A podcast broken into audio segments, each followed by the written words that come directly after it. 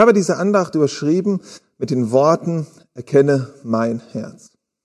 Und hierbei möchte ich mit euch über zwei Verse reden aus Psalm 139. Und zwar sind es die Verse 23 und 24. Denn dort heißt es, erforsche mich, o oh Gott, und erkenne mein Herz. Prüfe mich und erkenne, wie ich es meine. Und sieh, ob ich auf bösem Wege bin und leite mich auf ewigen Weg. Ja, eine Maske für jeden Augenblick zu haben, das ist doch etwas für viele Menschen unserer heutigen Zeit etwas ganz Ideales. Und so ein Maskenladen hätte auch in unserer Stadt einen riesigen Umsatz. Es gibt ja auch diverse Masken, ja, die natürlich ihre Berechtigung haben. Sei es eine Sauerstoffmaske auf der Intensivstation oder aber auch eine Schutzmaske beim Schweißen oder aber auch eine Tauchermaske. Aber dann gibt es auch die unterschiedlichsten Narrenmasken, die beim Karneval getragen werden. Ja, wo Menschen für eine, ja, für mehrere Stunden eine gewisse Rolle spielen. Es kann sicherlich ganz interessant sein, mal so, ja, für einen Tag als ein immer fröhlich Mensch durch die Gegend zu gehen. Oder das Selbstbewusstsein in Person. Oder aber auch als toller Hecht durch dein Leben so zu ziehen. Warum sollte ich nicht mal mein Image ein bisschen verbessern vor meinen Verfreunden, Verwandten und Bekannten? Eine Rolle spielen, die mir so wirklich gefällt.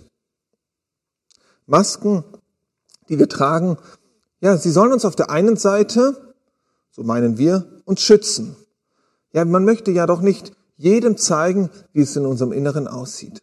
Und auf der anderen Seite wollen wir unserem Nächsten etwas vorspielen, was wir gar nicht sind. Jemand sein, der wir nicht sind.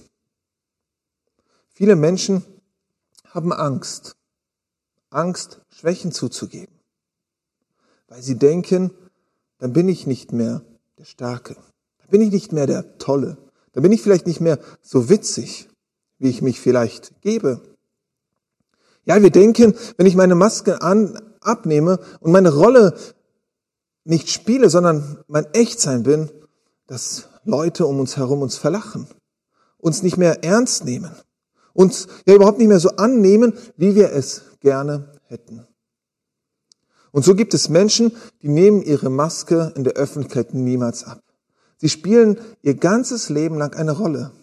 Und das auch zu Hause, weil sie sich so sehr daran gewöhnt haben.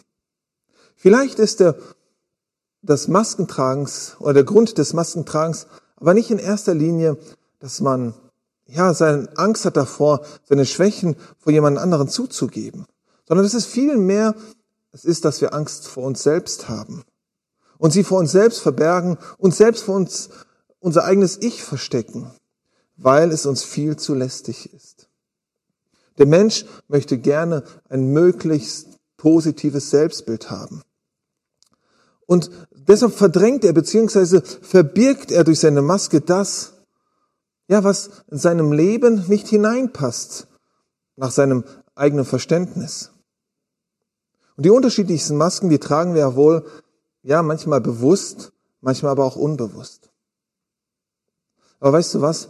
Wir Christen, wir sind kein Maskenverein.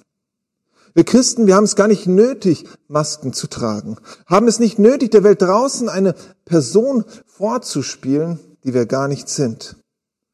Und ich denke, dem wollte David hier entgegenwirken. Als er Gott gebeten hatte, erkenne mein Herz. Das Herz ist in der Bibel das Zentrum der Person. Und dazu gehören die Gedanken, die Überlegungen, der Wille, die Urteilskraft, die Planung, das Verlangen, die Emotionen, wie zum Beispiel Liebe, Freude, Hass, Furcht, Sorgen und Zorn.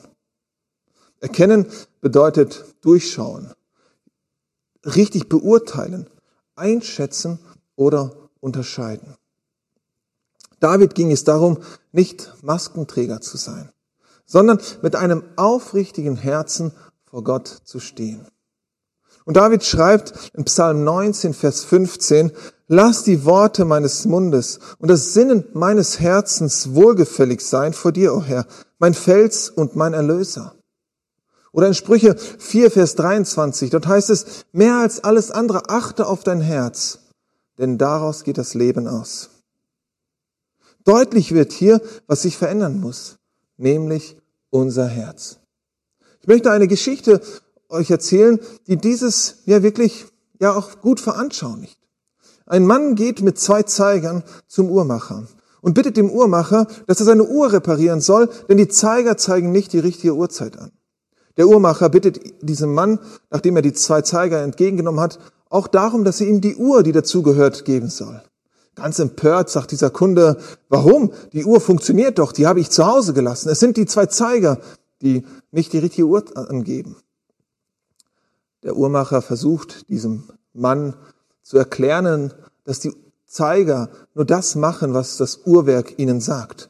Deshalb ist es wichtig, dass er auch die dazugehörige Uhr hat, denn nur mit den zwei Zeigern kann er nichts anfangen. Ganz empört geht dieser Kunde aus dem Laden raus mit den Worten, was soll das denn? Jetzt möchte er noch mein Uhrwerk reparieren, was doch funktioniert. Es sind die Zeiger, die die falsche Uhrzeit angeben. Er möchte nur großes Geld machen. Es geht bei der Frage, was Gott aus unserem Leben machen will, immer um unser Herz. Die Zeiger können immer nur das anzeigen, was das Uhrwerk ihnen sagt.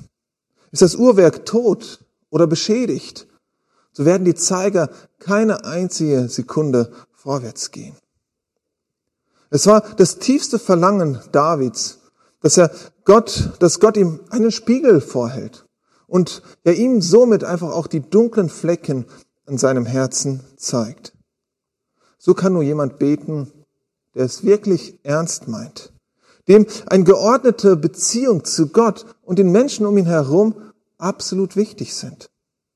Ich wünsche uns, dass das auch unser größter Wunsch ist, eine aufri ein aufrichtiges Herz zu haben und eine geordnete Beziehung zu Gott und den Menschen um uns herum zu haben. Ich wünsche uns Gottes Segen dabei. Möge der Herr uns helfen, wirklich das zu erkennen, wo vielleicht noch die schwarzen Flecken in unserem Leben sind, in unserem Herzen sind dass wir den Mut haben und die Kraft haben, sie zu verändern. Amen.